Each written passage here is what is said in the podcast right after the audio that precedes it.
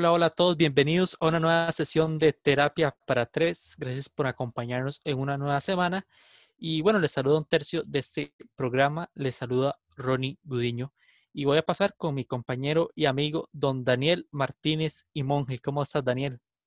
Hola, hola, ¿todo bien? Ahí, pues aquí un poco, un poco cansado puede ser. Esta semana ha sido muy, muy dura a nivel laboral y tras de eso hoy estamos grabando esto sábado, ¿verdad? No sé cómo estarán en sus casas, pero aquí en Cartago está hecho un congelador. Y de hecho mis compañeros me ven y estoy, estoy con gorro y todo. Entonces estoy muriéndome del frío, la verdad. Pero sí, por dicho, un programa más eh, que espero lo puedan disfrutar. Pero pasemos de una vez para ya completar el team, ¿verdad? con Lior. Lior, ¿cómo vas? Hola, hola. Tengo, que admitir que no sabía si era Daniel Martínez o era Jughead Jones. El que vio Riverdale sabe perfectamente quién es. Yo Me confundí, así que... no, capté la referencia, perdón. Yo, yo, sí, la capté, yo sí la capté. Todo está bien. Ah, yo la capté, todo bien. Me imaginé que Daniel sí iba a saber quién era Jughead Jones. Es que Cold Sprouse, de los gemelos en acción. Pero bueno, hoy tenemos el programa número 25 de Terapia para Tres, así que, ¿qué les parece si comienzo con la intro? Para esta edición número 25 de Terapia para Tres, les traemos un programa muy interesante y con datos sobre la percepción de la población hacia el presidente de la República, don Carlos Alvarado Quesada. Así que les pregunto a ustedes, ¿cómo valoran ustedes el gobierno de don Carlos Alvarado? ¿Están contentos con su labor? ¿Sienten que el país va por buen rumbo? ¿O más bien sienten que estamos yéndonos a la deriva y que hace falta mucha mano dura en muchos aspectos para que no nos hundamos? Y bueno, sobre esto y más, justamente tratará el episodio de hoy de Terapia para Tres. Perfecto, sí, gracias, Leo. De hecho, este es el parteaguas. Vamos a hablar un poquito lo de las valoraciones de Carlos Alvarado, un poco también de lo que se habla en, en cuanto a las instituciones públicas, ligándolo un poco en, en pensar eso. O sea, alguien le ha puesto atención más allá de los números, que vamos a darlos, obviamente, en las consideraciones de la gente, en la confianza de la gente, cómo está afectando, influenciando esto. Porque yo creo que es un, se puede decir, indicador que hay que darle seguimiento. Es algo que, que también, obviamente, la caída del PIB, la, deuda, que el, o sea, hay muchos indicadores que quizás sí, los economistas y todo el mundo le está prestando más atención, el de las, la confianza del consumidor, el de las percepciones que se tengan, porque eso es un efecto dominó, como bien, como bien sabemos. Pero antes, bueno, ya que no lo hicieron ninguno de ustedes dos, recordar nuestras redes sociales. Estamos en Facebook como Terapia para Tres, tres con número, y en Twitter e Instagram como arroba terapia guion bajo para tres, tres también con número. Se me fue. Sí, sí. Justo, justo vamos a, hablar un poquito que estaba mencionando Daniel antes, o sea, en, en off, o sea, antes de grabar, que el nunca aparece, o sea, no, no se pone a ver la escaleta. O sea, no ve la escaleta antes de, de, de grabar, o sea, no aparece viendo la escaleta. Y yo le he dicho, lleva semanas haciéndolo, pero no hay problema. O sea, no, no ha cometido ningún error, por eso yo no, yo no he dicho nada. Y Daniel, justamente que pregona que siempre está viendo la escaleta y se ve que está en la escaleta, no vio, no se dio cuenta de esto. A ver, a ver, es que yo aquí tengo mi excusa como ustedes bien sabrán, el libro y yo hemos estado ahí cambiando papeles para ver quién presenta las redes. Entonces, en lo que se vino bien, lo que se vino convirtiendo en un hábito cuando hacíamos el programa, y pues ya no, ya no, entonces se me fue, se me fue totalmente, pero es cierto. Qué razón, Ahora que hablamos de los aztecas, anda en modo lucha hoy, ¿verdad? por todo. No, no, no. Pero bueno, no importa, ya, ya está hecho, ya es igual, al final recordamos las redes. Para poner un poco en contexto ese buen planteamiento que hizo el libro, es que la valoración de Carlos Alvarado realmente está más baja que nunca. Eh, porque el, el, CIEP de la UCR, o sea, el Centro de Investigación y Estudios Políticos, en noviembre, o sea, en este mes que estamos, publicó que un 66% de los encuestados le otorgó una calificación negativa a la gestión y solo un 15% expresó una eh, positiva, una óptima. Eso, para que la gente sepa, es una encuesta que se hizo a, personas mayores de 18 años entre el 2 y el 9 de noviembre de este año. ¿Y por qué toma relevancia? Porque esta percepción creció de un 50 a un 66% entre agosto y noviembre, o sea, en cuestión de poco tiempo. mientras que la positiva cayó de un 26 a un 15%. Y para echarle un poquito más de, de, sal en la herida, por así decirlo, esa es la peor valoración desde abril de 2013, cuando Laura Chinchilla estaba al mando. Antes de continuar con un poco más del contexto de eso que estamos planteando, quiero pasarles a ustedes eh, la opinión que tienen, lo que ustedes interpretan de esto. ¿Qué quieren decir estos números? ¿Qué, es lo que hacen sentir? Empezando por vos, Daniel. Mm, descontento, por, o sea, super, la gente está súper descontenta con todo lo que está pasando. Si bien, yo creo que vos lo dijiste, Ronnie, que como fue la, el resultado que se dio a principios de este año, que fue que solo un 20% le dio una mala calificación. No, no lo mencioné, lo quería, lo quería mencionar para este contextualizar un poco, pero para, voy a decirlo aquí una vez, ¿para qué esperar? Este, ¿qué ver la evolución y la influencia de la pandemia. Yo sé que les hice la pregunta a ustedes, pero también, pues, para, para, ya que tiraste la, la, pregunta, voy a decir lo, lo, que yo opino. Refleja cómo la gente en algún momento, por algún tipo de, no sé, de por asociarlo a él, como es la cabeza, cuando Costa Rica tenía pocos casos, aplaudían las medidas. Entonces todo lo malo que se decía Carlos Alvaro antes cambió. Pero conforme fue pasando el tiempo y la gente estaba descontenta, los empresarios y demás, fue bajando la, valoración. Y por eso era ese dato que, bueno, ya por dicho lo, dijiste, que yo creo que también es una muestra de cómo la gente realmente está descontenta, cómo ha reaccionado más que todo por la respuesta a la pandemia. Sí, claro, yo, estoy súper de acuerdo con, con, todo eso, porque es cierto, al principio todo el mundo lo estaba alabando porque está tomando las medidas del caso, nos está protegiendo, eh, está viendo cómo está esperando que Costa Rica no caiga en una situación parecida a Nicaragua. Entonces, ahí todo el mundo más bien estaba apreciando y ya se ve totalmente el golpe que tuvo en, en este estudio cuando ya la gente más bien está, eh, perdón por la expresión, pero súper ahuevada de que de no poder salir, de que ya pues se está abriendo muchas, muchas cosas, pero no, no tiene como muy sentido estas reaperturas que ha tenido el, gobierno. Entonces como que todo eso se ha ido en una, como una bola de nieve, o sea, se ha ido acumulando el descontento y ya, ya yo creo que esta fue la bomba, el, el, estudio que sacó el CIEP, que ya se nota totalmente que ya está, que ya la gente está harta, está harta totalmente y de ahí se puede notar en los números, ¿verdad? Y, y porcentajes. ¿Y, y vos, ¿qué, qué interpretas? Por supuesto, eh, evidentemente está muy descontento y, y, como muestra un botón, la marcha que hubo hace cuestión de semanas o meses, que fue en casi todo el país, sin un montón de bloqueos y de violencia. Créanme que no es por el coronavirus, es porque la gente ya está harta del presidente. Que no voy a decir si está bien o está mal lo que hace, creo que cada quien tendrá su opinión personal. Pero yo, yo sé que las comparaciones son odiosas, pero yo quiero hacer una comparación entre la situación en Estados Unidos del presidente Trump y la de Costa Rica. Sí, yo sé que son tres semanas seguidas que hablamos de Trump, pero me parece interesante tomarlo como punto de vista también acá. ¿Se imaginan ustedes qué hubiera pasado si el coronavirus hubiera estado en el 2022 en vez del 2020? Y le hubiera tocado el último año de su mandato a Carlos Alvarado y depende mucho de, cómo se la juegue con contra el coronavirus. O sea, si, si le iba bien, tenía muchas posibilidades de que su partido volviera a quedar si le iba mal, como pasó con Trump inclusive, que la gente ya estaba harto y creo que el coronavirus fue como la gota que derramó el vaso, perdió muchísimo apoyo.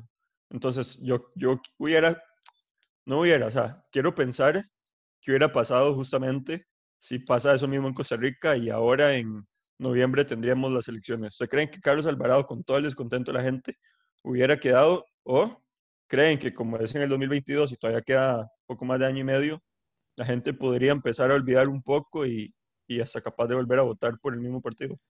Yo diría que esto no debe verse solo como que algo malo, porque si hubiera mantenido la percepción positiva de que había sido una respuesta óptima, eso habría ayudado claramente.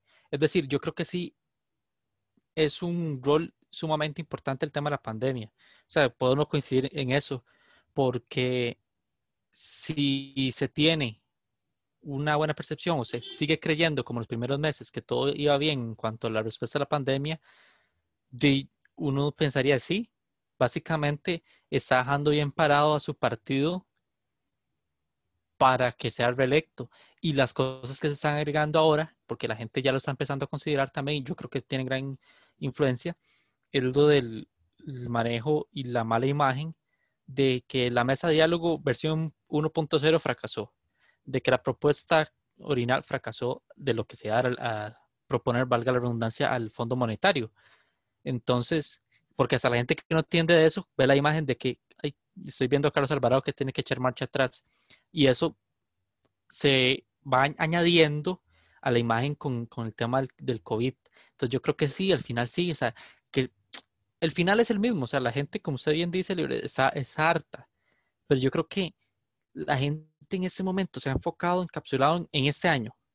Ya venía un poco harta y estresada de antes, pero la gente yo creo que en ese momento ni se están acordando lo de antes, se están, pensando ahora con lo de ahora. Y si con lo de ahora ya están hartos, si se pusieran a pensar a cómo estaban antes, me quiero imaginar lo que harían y lo que opinarían. O sea, el, puntaje, el, porcentaje que tiene Carlos Alvarado sería peor todavía. Es que por eso es que lo quise comparar un poco con Trump, porque Trump tal vez no iba tan mal en algunos aspectos, en otros sí, pero llegó el coronavirus y lo terminó de traer abajo. Y obviamente ustedes saben que cada vez que le abre la boca y dice algo, es para reírse o burlarse, ¿verdad?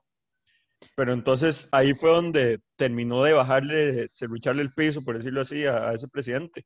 Entonces, si hubiera estado la misma situación en Costa Rica, que hubiéramos tenido las elecciones ahora en noviembre, yo creo que Carlos Alvarado también se hubiera ido, o el PAC se hubiera ido por bastantes, de bastante diferencia. Y voy a agregarle, en el 2022 no lo veo tampoco al PAC. Y va a ser también por esto. Y vamos, vámonos con los datos. Un 71% o sea, las medidas de, tema, de temas sanitarios siguen siendo bien valoradas, o sea, vamos a aclarar esto. Pero en el tema económico, ya la gente está empezando perdón, a darse cuenta y quizás, porque vámonos, quizás algunos puede que no entiendan, pero les cuentan que está mal la situación, entonces también piensan que está mal la situación, que la está, pero se mantiene lejos del 71% de aprobación que tuvo en abril. ¿Y por qué entonces la gente decía que la economía estaba bien en principio en abril, cuando más bien estaba todo cerrado, la economía más bien estaba empezando mal. ¿Por qué? Porque la gente estaba pensando, uy, qué bueno, están haciendo las medidas de ley de alivio fiscal, están este, con las medidas, o sea, voy a decirlo, con medidas que ni siquiera tenían que ver con economía, pero como eran medidas del COVID-19, toda la gente decía que todo estaba bonito, que todo estaba bien. Y me parece que eso es algo que se puede interpretar de esas cifras. Y los motivos, como bien está claro, el desempleo, el costo de la vida, la situación económica y la mala gestión del gobierno, que la mala gestión es algo muy subjetivo y muy amplio, pero esos son los criterios que, que, dan. Y antes de pasar a Daniela, que, tiene para agregar de eso que planteó también el libro, sí quiero este, aclarar que, por ejemplo, en esta encuesta no son necesariamente las personas que se manifestaron los que opinaron. Puede que ni siquiera ninguna de las personas que estuvieron con los bloqueos, personas que ni siquiera estaban de acuerdo con los bloqueos, fueron los que participaron, pero igual le dieron valoración negativa. Y es algo que por dicho yo creo que no pasó. Pero en otros gobiernos quizás se hubieran enfocado en criticar a quiénes fueron los encuestados, quiénes fueron. No, por hecho yo creo que en eso no, y si lo han tomado, quizás con silencio, como, como cuando planteé el tema, hasta pasándole debajo a la alfombra, no dando importancia a las valoraciones negativas. En su momento Carlos Alvarado dijo que eso no le importaba, en pocas palabras pero yo creo que sí es importante. Pero bueno, Daniel, no sé qué ibas a añadir vos de lo que haya planteado el libro. para empezar, yo creo que no hubiera, no hubieran elecciones en el 2022 si el coronavirus hubiera llegado para ese año, yo creo. Porque si ustedes vieron, otra vez retomando otra vez el tema de las elecciones, ¿verdad? Eh, fue todo un, un, caso, ¿verdad? La gente tuvo que enviar sus votos por correo, votaron antes y seamos sinceros, con Costa Rica, el desorden que nos generamos ya estando en un ambiente normal, ¿verdad? Pues yo creo que la, el que nos hubiera llegado el coronavirus para el 2022 no hubiéramos logrado hacer unas elecciones. Yo creo que sería un aspecto muy histórico porque de seguro el Carlos hubiera quedado tal vez para un año, medio año o un año más hasta que se pudiera lograr una solución para poder conseguir las elecciones. Eso. Y quién sabe si hubiera quedado reelecto. Porque, a ver. bueno, creo, Daniel, que igual estamos entrando en muchos supuestos que no vamos a saber y que no vamos a encontrar nunca que, van a pasar. Eso, eso sí, pero dámoslo así, Daniel. Si me meto yo y me empapo un poco es, reelecto obviamente te refieres al partido, obviamente no Carlos Alvarado no se puede. Ah, sí, sí, sí. Pero, no sé, yo tendría que imaginar que la gente olvidaría el descontento injustificado o no de los primeros años para pensar en reelegir el PAC, porque es que aquí se tiene eso que no, no, no importa el partido, no, no, no vuelve a quedar el siguiente año. O sea, tiene que ser uno de los tradicionales para que pasara todavía a mediados del 2000 como pasó con Liberación. Pero también eso tiene otros motivos que ahorita no vale la pena mencionar. Pero sí creo que en, en ese punto sí estamos dándole todavía más importancia al COVID-19, creo yo. Pero bueno, sí, continúe con, con el punto. Y que, bueno, que si, que si el partido del PAC hubiera quedado nuevamente, pues ahí sí lo estoy dudando, porque no creo que la gestión del coronavirus sea suficiente como para tapar el montón de polémica que ha generado este partido a nivel de ocho años, ¿verdad? Incluyendo incluso el, el gobierno de Luis Guillermo. Que lo del hueco fiscal, que lo del cementazo, que lo del UPAD, que, o sea, todo. Yo creo que los chicos no somos tan olvidadizos como para, por una gestión, digamos, de una pandemia, se, se vaya a volver a reelegir. Más con, como vuelvo a decir, más con todos los problemas que, se ha, que ha generado el partido y más a nivel económico, ¿verdad? Que estamos en un déficit súper alto. Entonces, a ver, si nos vamos más a futuro, ¿verdad? Yo sí creo que, y concuerdo con Ronnie, que seguro va a llegar a la presidencia uno de los dos partidos tradicionales, ¿verdad? O, la unidad o liberación, estoy casi seguro, pero si no, no veo, digamos, si hubiera llegado el, COVID en el 2022, no, hubiera, no veo a un gobierno PAC nuevamente. Sí, como yo digo, con o sin, sin COVID, por más, no sé, tendría que ser un, haber sido un gobierno demasiado bueno, pero demasiado para imaginarse que tres mandatos consecutivos tuviera un mismo partido. Como les, estoy repitiendo, yo sé, pero no pasa, aquí no pasa. Aquí cuesta que se relijan y todavía menos. No, no tiene nada de malo, o sea, no tiene malo que el PAC vuelva a quedar si es que el gobierno es, bueno, si es que la gente dice, vaya, de verdad que sí vale la pena votar por PAC si es un muy buen candidato, si tiene buen equipo de gobierno, si incluso la Asamblea Legislativa eh, se pone las pilas para, para aprobar proyectos y empezar a mover este país, echarlo hacia adelante. El problema es que no se ve. Y ustedes dicen, ok, lo más probable es que quede Liberación o quede PUSC, pero ¿quiénes van a ser los candidatos? Yo sé que igual el tema de hoy no es la política y, los es un buen tema. Sí, eso iba a decir, es un buen tema. Para las elecciones de los diputados ahorita, que, que esto está en boga, digamos, que cómo se han elegido los diputados, porque, bueno, como bien saben, los diputados se escogen por fracción. Sí, pero, pero bueno, para no quemar ese episodio antes de tiempo, seguir, seguir un poco con eso, porque ¿quiénes son los que valoran negativamente a Carlos Alvarado de forma más recurrente o primordialmente? Hombres y adultos entre 35 y 64 años, en su mayoría vecinos de Limón.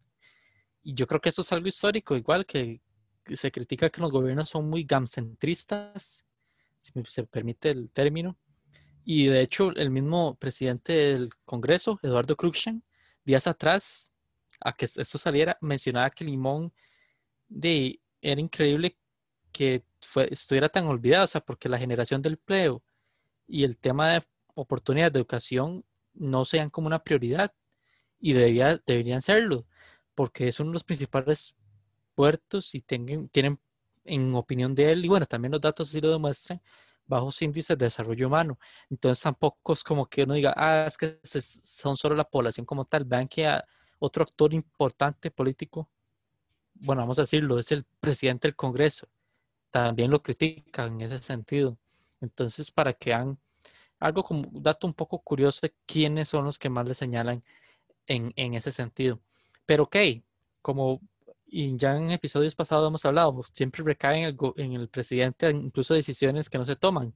Por ejemplo, el tema de leyes y a veces que él lo que puede hacer es vetarla, pero regresa al Congreso. o sea, e, e, es, algo que siempre se señala sobre el presidente. Eh, piensa uno, pero vean que ahora las instituciones públicas han visto sacudidas también por, por esto, empezando obviamente por el gobierno, que tuvo una caída este, la más pronunciada, pasando de un puntaje de 5.1 en agosto a 4 en noviembre.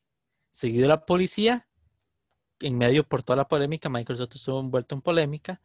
Estuvo también mucho la violencia policial en algunas manifestaciones, gente que lo defendía, que no defendía el actuar de la policía, en algunos casos también, que pasó de 7.06,5. La caja también, que no está exenta de, de polémica, por ejemplo, con las compras, este, que hizo que pasó de 8.1 a 7.5, pero digamos, no voy a dar el número de todas, pero lo que más me llamó la atención fue la Contraloría, que pasó de 6.1 a 5.5, porque la Contraloría es la que más bien ha salido y la gente es la que se ha agarrado de ellas para, para ver, vean, no sé qué, vean lo mal que está el gobierno, vean que los datos que está dando el gobierno no son ciertos porque la Contraloría tiene otros, porque ellos son los que se han plantado y están diciendo, no, el gobierno, las previsiones no están bien, esto, esto y esto. Por eso en ese lado me extrañó.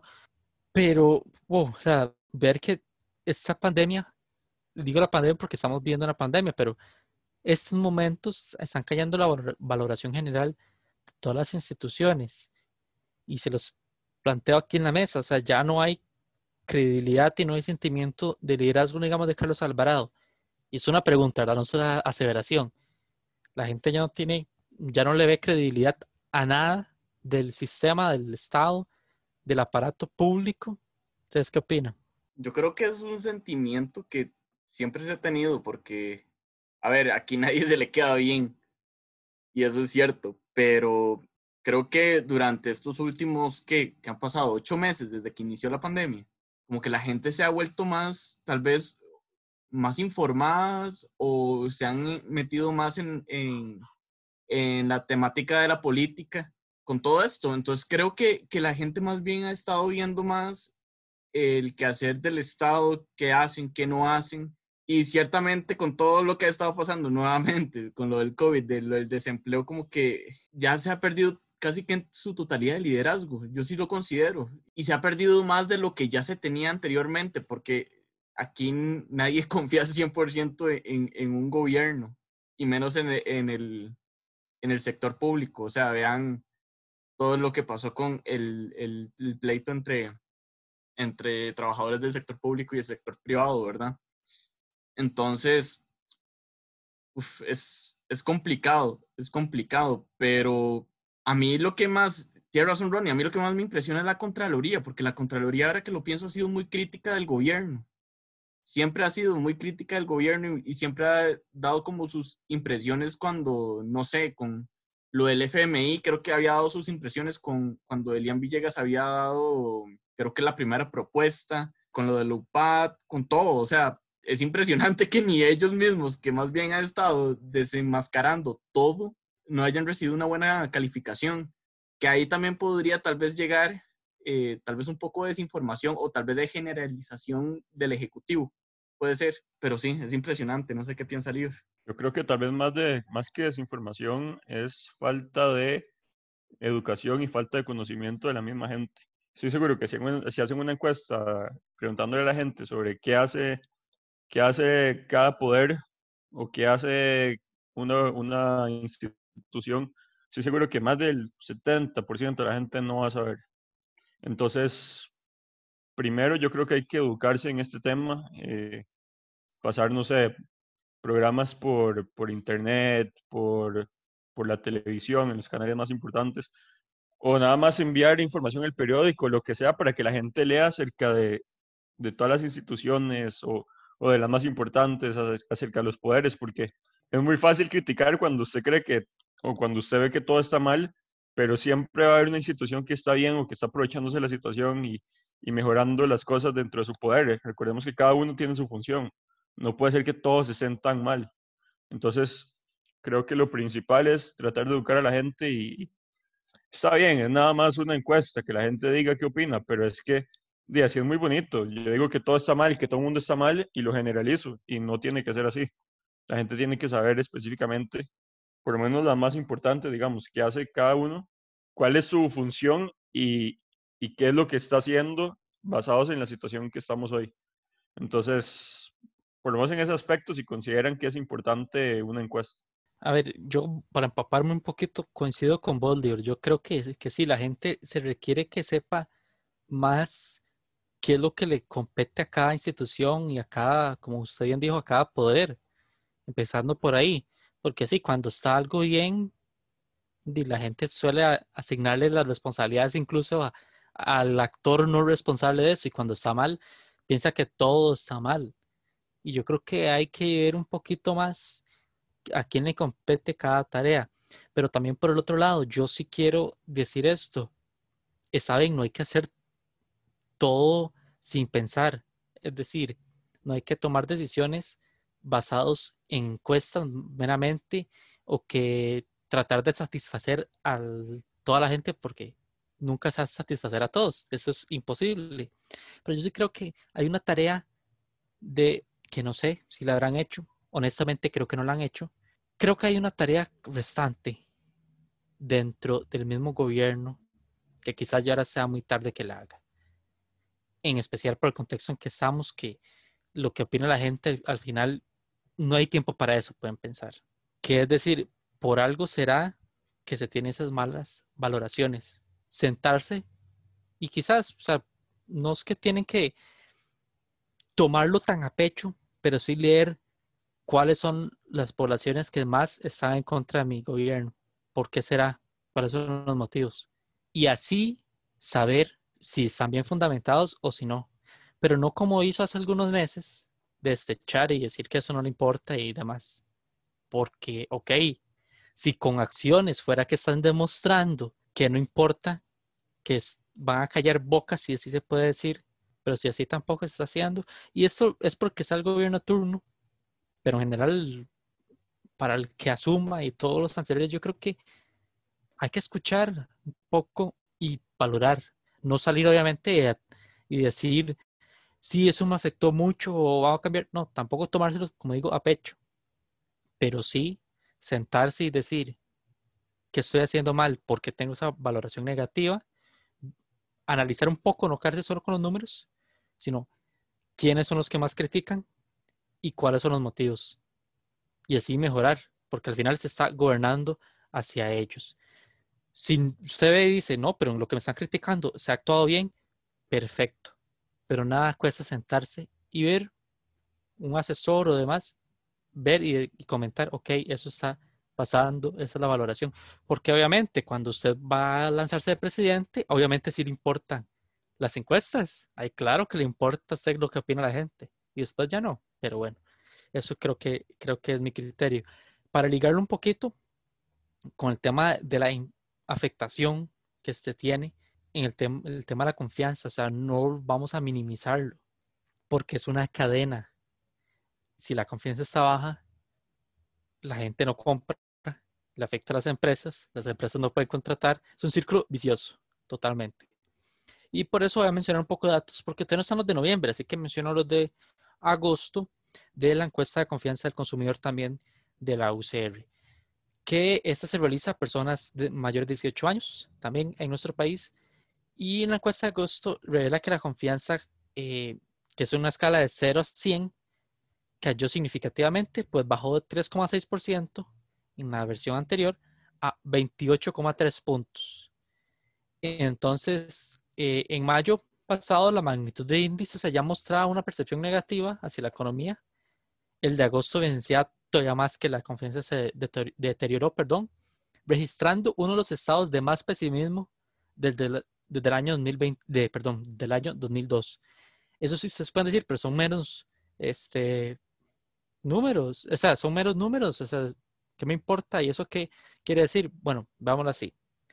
64 cada 100 personas dicen que están peor económicamente que hace un año. Tres meses atrás eran 53 de cada 100.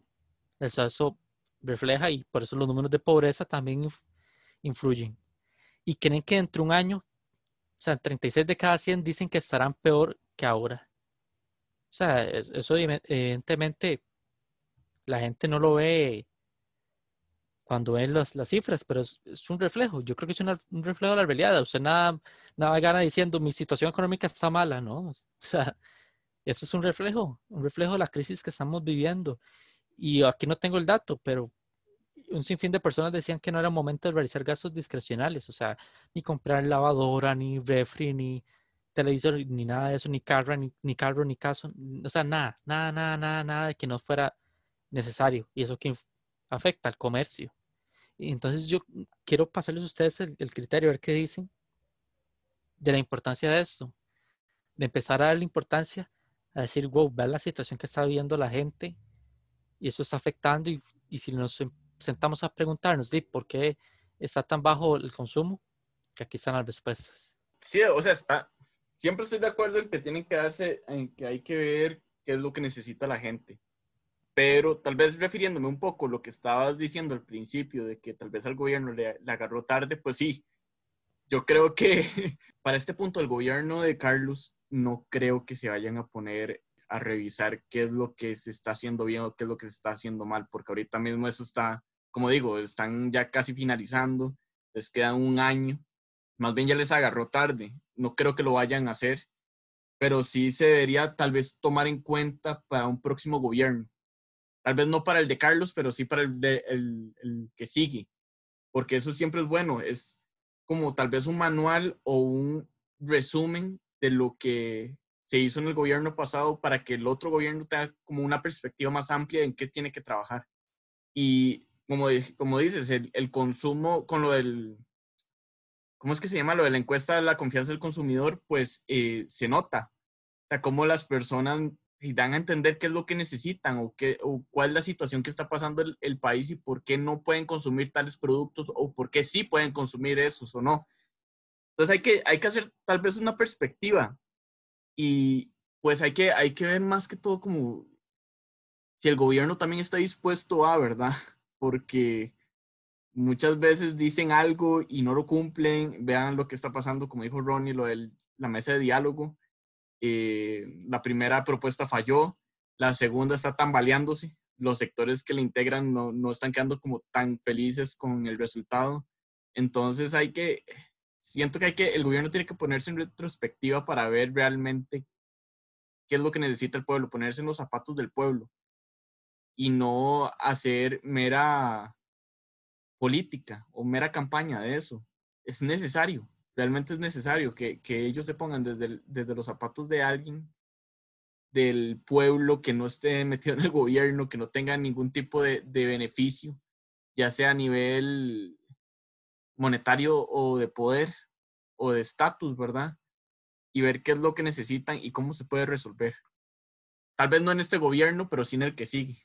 Yo creo que no va a ser una crítica al gobierno, pero si de verdad quiere quedar bien con la gente, que le va a costar bastante volverse a ganar la confianza de la gente, de los consumidores, y creo que de casi toda la población, es muy buena idea eso que hizo Daniel, digamos, lo que dijo, de podemos tener un par de reuniones con el que vaya a quedar de futuro presidente y decirle, vea, intentamos trabajar esto, no pudimos, este es el sector que más le cuesta, como hacer una, ¿cómo se podría decir? Como una autorreflexión de qué estuvo bien y qué estuvo mal.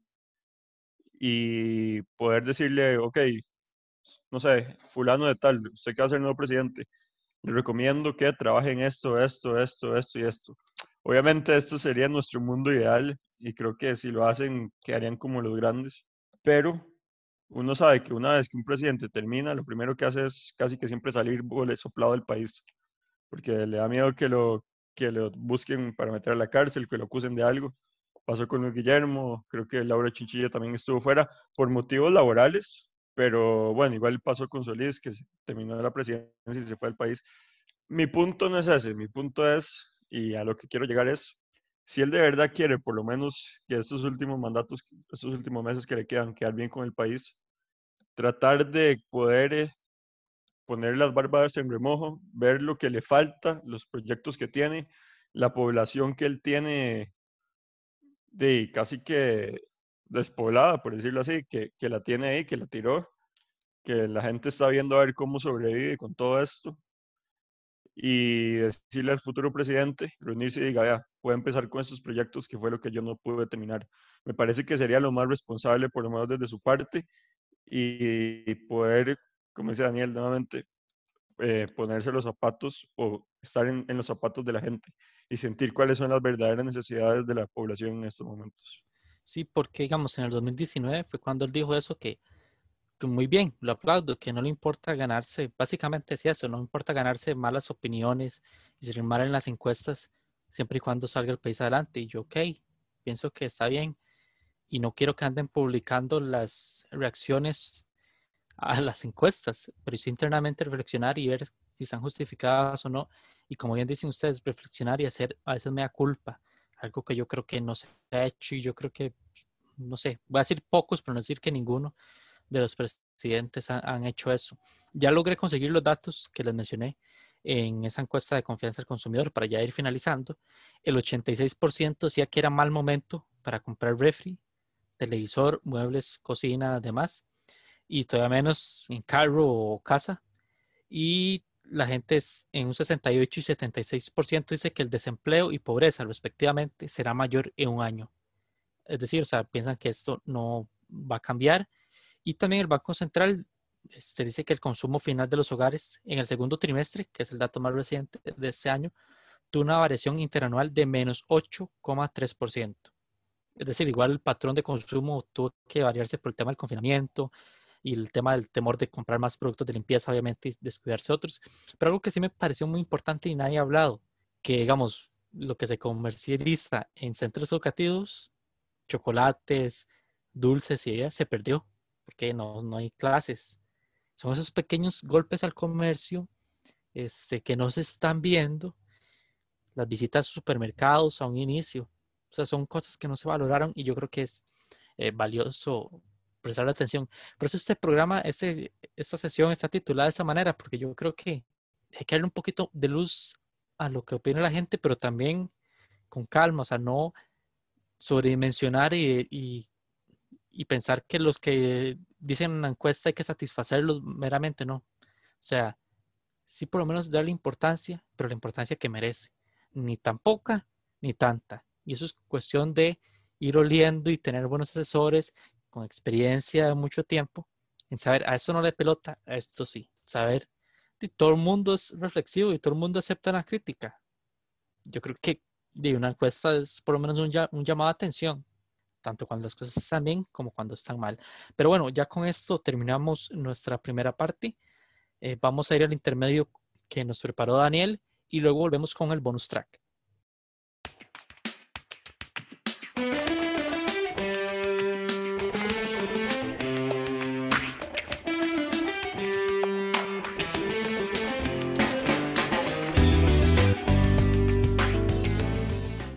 Para este intermedio les daré cuatro consejos para poder lograr obtener el hábito de la lectura y que puedan aplicarlo en su día a día.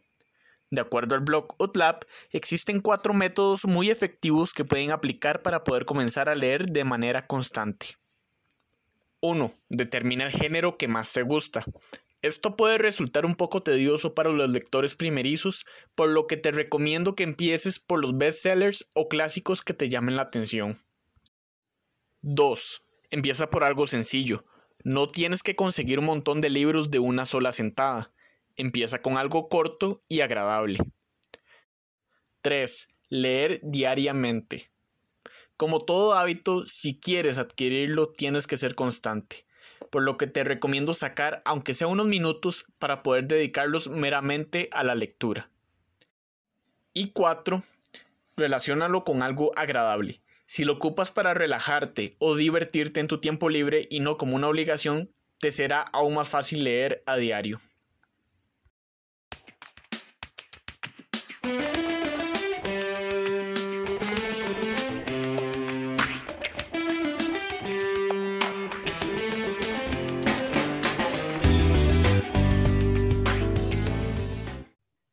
Y seguimos con más de terapia para tres. Gracias a Daniel por el intermedio de esta semana. Y bueno, recordarles a ustedes que nos pueden encontrar también en Spotify, porque yo sé que algunos de ustedes quizás les llegan estos episodios porque alguien les envía un link y ustedes no saben ni qué, ni qué es, porque hay que ser honestos, mucha gente no está familiarizado con estas plataformas, pero no, ustedes pueden crearse su cuenta de Spotify y seguirnos directamente ustedes, no esperar a que alguien les, les pase el link o nosotros en nuestras redes sociales los publiquemos. Pueden este, seguirnos también ahí.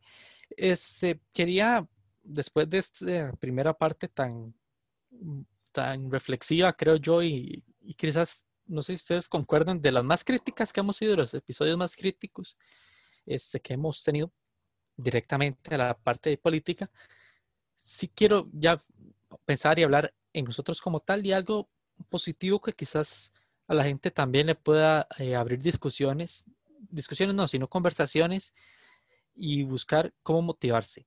Entonces quiero plantearles a ustedes, no sé, que comenten un poco qué cosas o qué los inspira a ustedes o qué los motiva. Algo que es muy complejo. La vida adulta es muy difícil este, tener motivación, cosas que los inspiran, ya sea a cumplir metas o en momentos de ocio, algo que los inspira, que los hace sentir bien, que los, que los mueve.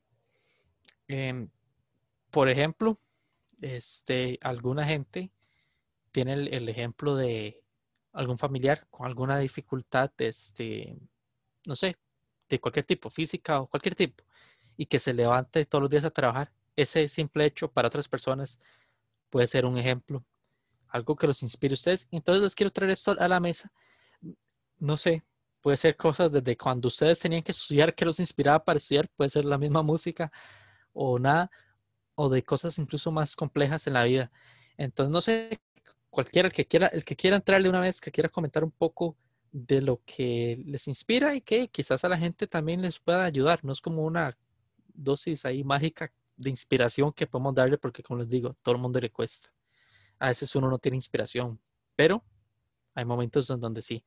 Vamos a ver, Lior ya, ya está listo para la respuesta. ¿Qué le inspira a Lior? A ver, muchas veces cuando me toca hacer muchos trabajos de la U, cuando ya llega un punto en el que se acumulan, o al principio de cuatri que uno no sabe por cuál empezar, creo que escuchar música a uno tal vez lo motiva.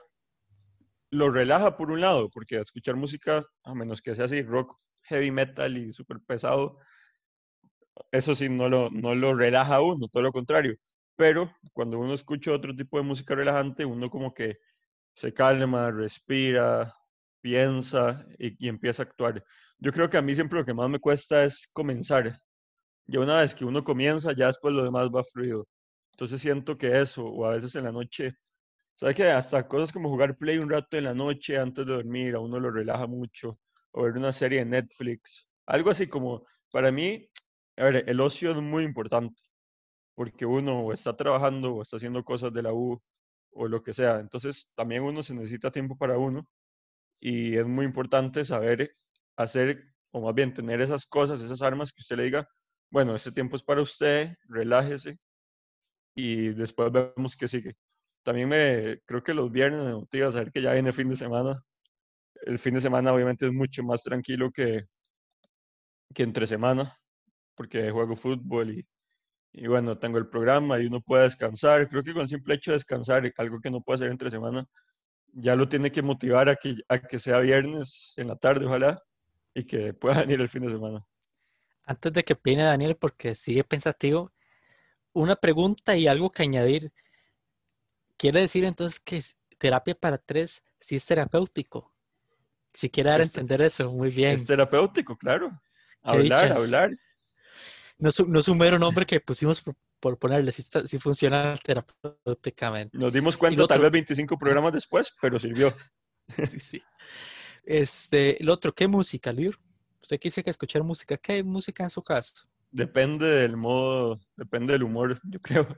O sea, a veces me gusta en, inglés, me gusta, no sé, escuchar Maroon 5, Coldplay, eh, Imagine Dragons, que es un poco rock, pero no son tan así que, que uno le vuelve loco. O hace música en español. Pero sí es motivante, sí, Imagine Dragons lo comprendo, es como... Los otros Coldplay también, esos, esos dos son los más motivantes, yo creo. Porque bueno, Coldplay tiene también de que unas son motivantes, otras son relajantes, tienen de todo. Pero yo creo que Imagine Dragons aplica más como para uno para motivarse. Sea lo que uno tenga que hacer, sea que tenga uno que ir a hacer, no sé, comida, hasta para ir a cocinar. ¿Sabe hasta para hacer ejercicios. Usted, por ejemplo, antes cuando, cuando estaba, no salía de la casa y estaba en la pandemia haciendo ejercicio en mi casa, yo ponía Imagine Dragons, ponía música con buen volumen y, y me motivaba a hacer ejercicios. Porque hay canciones que usted no lo motivan y que más bien lo que quieren es achantarlo y no sé qué, ir a dormir. Pero hay bandas como estas, creo que más, más que todo, como dice usted, Imagine Dragons, no tanto Coldplay, que si yo pongo a, y digamos, si no estoy muy motivado, no tengo muchas ganas de hacer ejercicio, si pongo esa música, yo sé que me pongo de ser así en, dos toques. Buenísimo, buenísimo. ¿Vos, Daniel? Pues sí, es cierto que a mí la música me motiva, pero vieras que em, algo que puede sonar tal vez un poco ñoño, un poco nerdo, tal vez, es que yo me he estado metiendo mucho en esos webinars, ¿verdad? Y, y como talleres, ¿verdad? Que se han estado dando eh, de temas interesantes, ¿verdad? De temas que a mí me, me, me, gustan mucho y que me gustaría poder aplicar en mi carrera profesional, ¿verdad? Y como que eso me motiva mucho. El libro me está, me está jodiendo la vida, para que sepan. Eh, me está haciendo bullying. Entonces... Eso es relajante también. Entonces, pero sí, vieras que, que, es el participar en ese tipo de, de, de actividades como que me, me, motivan mucho a aplicar cosas nuevas, cosas que tal vez no sabía antes, cosas que pues me gustaría aplicar en un futuro. Igual cuando, he estado viendo muchos documentales, de hecho, eh, documentales en Netflix, documentales en YouTube, eh, de todo un poco, ¿verdad? Pero por lo general eh, más estos días he estado muy con, con crímenes reales, ¿verdad? He estado, muy, muy metido en eso. No sé por qué, no me digan por qué. Antes veía mucho Investigation Discovery. Sí, muy señora los viernes en la noche. Exacto. Yo solo espero que no le dé ideas para el futuro, ¿verdad? No, no, no, no, pero de hecho hay un, hay un, un documental que yo no pensaba que me iba a interesar, pero lo puse por pura, por pura vara, que que es de Paris Hilton de, en YouTube y vieras que hay un, algo que... Esto es spoiler, pero la verdad es que yo creo que nadie sabe de ese documental, entonces la verdad me pela. Eh, yo no sabía que a ella le había, los papás le habían mandado a un campamento cuando tenía como 17 años, en donde literalmente lo que ellos, ese campamento lo que se dedica es a quebrar mentalmente a los, a los, a los adolescentes. Vieras que, que, que, es raro, o sea, literalmente es de como que el proceso comienza donde llegan de la nada y lo capturan o lo raptan a uno y eso que uno ve que los papás están viendo y no hacen nada por uno. Así le pasó a ella. Y digamos que eso le, le provocó un montón de cosas. Eh, ahora tiene, creo que ella está lidiando con estrés postraumático y como que tiene mucha ansiedad siempre, entonces eso, vieras que son cosas que tal vez uno, uno no ve con, con, artistas o que por lo general uno sabe que tal vez los artistas lo tienen y no lo, no lo, no lo muestran, pero uno cree que por lo general es, es por la carrera musical que ellos tienen, ¿verdad? Ellos, eso les genera mucho estrés, pero yo no sabía que hay papás tan seriamente locos que mandan a sus hijos a hacer eso súper, súper alocado, pero sí, digamos, he estado mucho con documentales, con música y con, y con los webinars. Sí, yo, yo creo que es bueno eso que estamos haciendo. Obviamente, si lo estamos planteando, yo creo que es porque creemos que es bueno. Pero este, de inspirar, hay que, porque ahora no se puede, a menos que usted quiera jugar fútbol 5 tipo futbolín, este, cosas que, digamos, yo hacía que era ir a jugar, que eso lo, inspiraba a uno y motivaba, el solo hecho de saber que iba a ir a jugar, no se puede. Y hay cosas que uno no puede, pero siguen existiendo vías para inspirarse, para sentirse uno inspirado. Cosas incluso a veces que uno le gusta estar pensando obviamente en el relacionado al trabajo, porque por más que a uno le guste la profesión, uno no, quiere estar pensando eso siempre, pero quizás que uno está viendo, yo que soy fan de entrevistas, de buenas entrevistas, y que eso le dé ideas, a uno lo inspire y le da ideas de posibles metas y cosas que quiere hacer a futuro. Eso es, digamos, uno de mis casos. Como bien dice el libro, alguna película, alguna serie, el simple hecho de poner música, el, poner música y uno ahí medio cantar según uno, y, eso le inspira a uno, no sé, ya sea hacer algo, alguna meta, alguna tarea que está haciendo en ese momento, o lo inspira a uno a más bien dejar de pensar y, estresarse, porque a veces sí es necesario dejar de pensar. Y eso lo digo obviamente con lo bueno que es meditar. No soy un experto en meditación y apenas soy, este, como, ¿cómo decirlo? Aunque ya tengo bastante tiempo estar con meditación, no puedo dar consejos de, uy, esa es la mejor, esa. Y por sí eso está en cada uno, claramente. Pero yo creo que eso aunque no parezca lógico, lo es. O sea, a uno el mismo meditar, el mismo estar en silencio, el mismo poder lidiar uno con los pensamientos, el no sentirse abrumado, puede inspirarlo a uno, porque lo hace a uno pensar con claridad. Este, yo creo que sí, eso, eso es básicamente igual algo que lo tengo guardado para la recomendación de la semana, pero quizás lo puedo, lo voy a decir de una vez mejor. Este, a mí me gusta mucho Obviamente que es empalagoso y, ver muchos de esos videos que juntan muchas de famosos diciendo frases inspiradoras o personas, o sea, para motivar ya sea haciendo ejercicio o alguna tarea o, demás. Hay algunos en cierta medida que son buenos, o sea, que yo sí me gustan y como bien dice quizás cuando uno está haciendo ejercicio, que eso es otra cosa, obviamente, el mismo hacer ejercicio, aunque, a veces bueno, el libro lo va a decir, ya, ya lo dijo también, aunque a veces uno no requiere inspiración para hacer ejercicio, el ejercicio por sí mismo le inspira a uno. Este, pero también yo soy fan de muchas de las charlas de gente que la tiene clara de motivación sin darte un mensaje de motivación. De gente que le dé la claridad a uno en cuanto a decir las cosas, o sea, entender un poco por qué suceden las cosas o por qué el ser humano reacciona a determinadas cosas. Uno que sí me gusta mucho porque obviamente uno tiene que huirle a la autoayuda cuando le huele algo mal a uno la autoayuda tiene que huirle porque hay muchos farsantes. Un español que se llama Borja Vilaseca, ese es, me gusta mucho porque él mismo dice, o sea, tomen con un grano de sal todo lo que estoy diciendo y duden, duden de todo lo que estoy diciendo. Y él sigue diciendo, y él menciona que él sigue siendo un trabajo, un proceso, el mismo, que él es alguien que, que quizás va teniendo un poco clara, pero él no va a llegar y no va a decirle, esas son las siete cosas que tiene que hacer para sentirse bien, no sé qué, no. Y de hecho, el profesor titula las siete cosas para, no sé, sentirte bien conmigo mismo.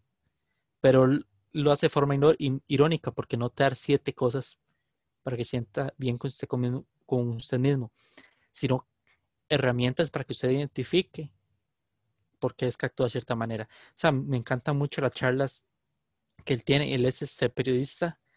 Obviamente, bueno, hace muchas cosas, pero en nuestro caso nos podemos identificar porque es colega, para así decirlo, como les digo, es, español, trabajó en el diario El País de España, en el sitio web de él, pueden ver en el apartado sobre mí, sea, la historia increíble que ha tenido él, o sea, una historia increíble de vida y todo lo que ha logrado. Él, de hecho, es crítico, eso también me gusta mucho, de que no se trabajan las emociones, no hay educación emocional ni tampoco educación financiera en la hora de, a la hora de formarnos. Y también él fundó una, una institución, por así decirlo, para ir cambiando eso, para modificar un poco el tema de la educación. Él tiene libros, tiene, es curioso, vamos a decirlo, porque él tiene también bajo un seudónimo que se llama Clay Newman, eh, que es este, en inglés, básicamente es un juego de palabras porque quiere decir un hombre nuevo hecho a base de arcilla. Clay Newman quiere decir eso. Pero también tiene otros libros sobre, a, nombre de él, como el Sin Sentido Común. Eh, encantado de conocerme, es uno que estoy empezando a, leer, que igual es sobre conocerse a sí mismo, pero no estoy seguro que por la forma en cómo lo enfoca, este, será distinto y demás. Pero, o sea, los invito por lo menos que le busquen algunas charlas, algunas charlas de él, porque, como le digo, él es anti eh, sistemas de autoayuda tradicionales, por así decirlo.